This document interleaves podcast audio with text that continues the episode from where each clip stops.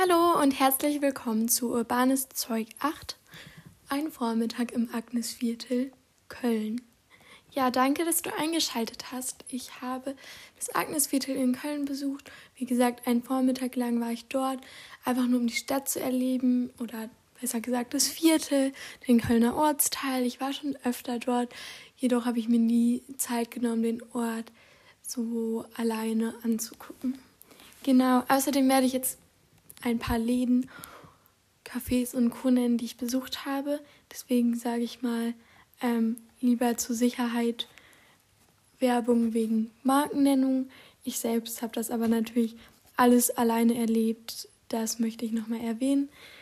Ähm, und werde dann nicht irgendwie gesponsert. Ich dachte einfach, falls du mal demnächst einen Ausflug in die Richtung machst und dir nicht sicher bist, was du genau in Köln zum Beispiel angucken sollst, ich empfehle dir das Viertel mit ein paar Gründen, wieso die gleich kommen. Ähm, das liegt relativ nördlich in Köln, aber auch noch zentral, neben Nippes und der Kölner Neu- und Altstadt Nord. Ja, viel Spaß. Das meiste in Agnesviertel spielt sich, glaube ich, auf der Neusser Straße ab. Das ist eine große Einkaufsstraße, so würde ich sie mal benennen. Ähm, groß im Verhältnis ist natürlich ein kleines, kleineres Viertel. Dafür finde ich sie relativ groß und sie mündet in, auf einem Platz, wo sich die katholische St. Agnes Kirche befindet. Ich finde sie sehr schön von außen, besonders mit den Herbsttönen, weil sie wunderschön, wenn du äh, ein Foto von ihr sehen möchtest oder von den anderen Dingen, die ich nenne, wie ich sie erlebt habe, dann guck auf meinem Blog ich bin urban.blogspot.com vorbei, denn dort findest du auch Fotos zu meinen Erfahrungen und Erlebnissen. Ja, von außen wunderschön, drin war ich noch nicht, aber die sieht man auch schon von weiter weg. Also wenn man dahin zurückkommt, findet man auch immer weiter. Dort gibt es auch auf dem Foto, was ich im Blog hochgeladen habe, ein Ortsschild, um zu sehen, wie zentral dieser Ort eigentlich ist. Und nachdem ich die erstmal ein bisschen bestaunt habe, habe ich geguckt, was ich als erstes machen möchte. Ich habe angefangen mit den Sachen, die umliegend waren. Und mir ist direkt aufgefallen, dass viele Läden den Namen Agnes, wie das Agnesviertel, in sich haben, was für mich hieß, aha, die sind wahrscheinlich lokale Läden und auch eher so einzigartige Läden und keine Ketten, weil das wäre ja schon ein sehr großer Zufall. Und deswegen habe ich mir mal ein paar davon angeguckt. Zunächst war ich in einem Laden mit dem Namen Agnes und Esther. Ich glaube, ich spreche es richtig aus. Und ähm, ja, der war so sehr schön, hatte sehr viele einzigartige Sachen in sich und dann ist mir aufgefallen, dass es wahrscheinlich so eine Art Concept Store ist. Für die wissen was, für die, die nicht wissen, was ein Concept Store ist, ähm, das ist ein Laden, in dem sehr viele, manchmal ungewöhnliche, manchmal hochwertige Dinge verkauft werden, aber auch Marken ähm, gibt es eigentlich in jeder Stadt in schöner Form. Und ich fand ihn auch noch sehr schön. Ähm, ein bisschen zu teuer für mein Niveau bei manchen Sachen, beziehungsweise es gab auch nichts wirklich, wonach ich geguckt habe, weshalb es eher ein kleines Bummeln war. Aber danach war ich in anderen Läden, die sehr schön aussahen. Und die waren alle sehr ähnlich. Darüber rede ich später nochmal. Das hat mir dann irgendwann nicht mehr so gefallen. Aber dann war ich auch in der Agnes Buchhandlung. Ähm, eine sehr schöne Buchhandlung, die ein meiner Meinung nach interessantes Sortiment hat. Sie hat, sie ist jetzt nicht die größte, ist aber völlig okay und bestimmt kann man das auch Sachen bestellen. Ähm, ja, es gab die, Bestseller der Zeit, würde ich sagen, ähm, aber auch eher ein paar ungewöhnliche, ungewöhnliche Bücher.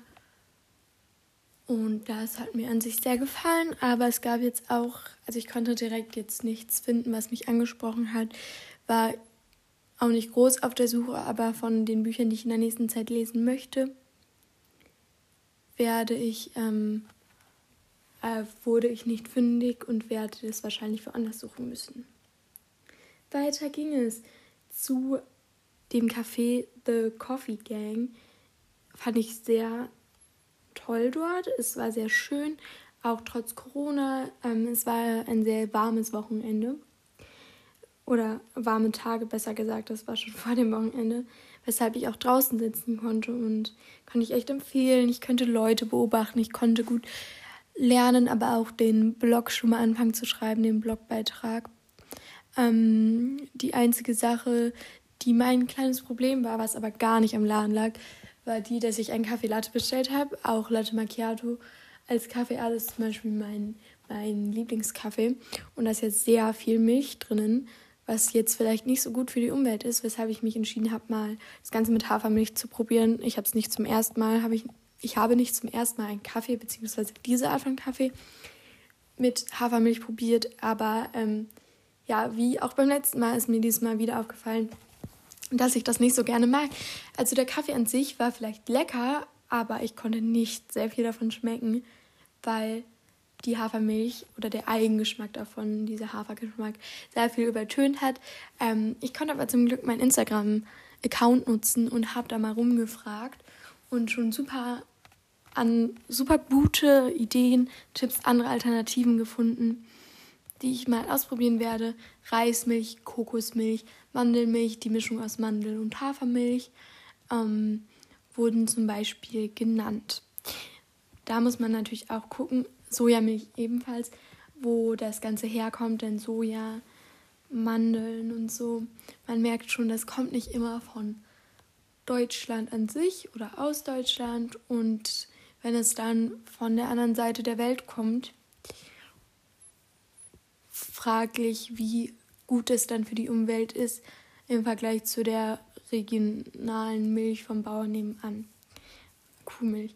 Ähm, ja, äh, das war nur so ein kleiner Gedankenanstoß, den ich hatte. Ich hoffe, ich konnte dir auch mit Milchalternativen helfen. Und ich bin sehr dankbar, dass ich schon so gute Alternativen äh, von dir vielleicht auch bekommen habe.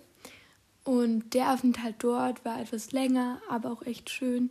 Ich habe es echt genossen und der Kaffee war echt gut, wie gesagt, bis auf die Milch, die mir persönlich nicht so geschmeckt hat, aber das habe ich mir auch frei ausgewählt. Und die, die Bedienung war übrigens auch sehr nett. So, dann war ich in zwei weiteren Concept Stores. Die waren auch nicht alle so deklariert. Also da stand nicht Concept Store. Naja, bei dem ersten jetzt tatsächlich schon, in dem ich noch war. Und zwar war das Number 59 Concept Store Cologne oder Nummer 59 Concept Store Cologne. Ähm, genau. Danach war ich noch in Mrs. Goodwill. Beides an sich schöne Läden, aber wie gesagt, die liegen sehr nah nebeneinander und ähm, haben sehr ähnliche Sachen. Und dann konnte ich da auch nichts wirklich Gutes finden, beziehungsweise muss man dazu sagen, hätte ich jetzt viel mehr Geld, sähe das vielleicht nochmal anders aus. An sich hatten sie nämlich auch schöne Sachen, aber für meinen Geschmack halt ein bisschen zu ähnlich dafür, dass sie so Unikate verkaufen wollen. Also das ist meistens so das, was Concept Stores halt machen wollen. Wenn ich es richtig verstanden habe und dafür fand ich es ein bisschen, naja, ähnlich. Ähm, aber schön war es alle Male, aber diese Läden ähneln ja schon fast kleinen Boutiquen. Ähm, also muss man dementsprechend auch mit Preisen rechnen.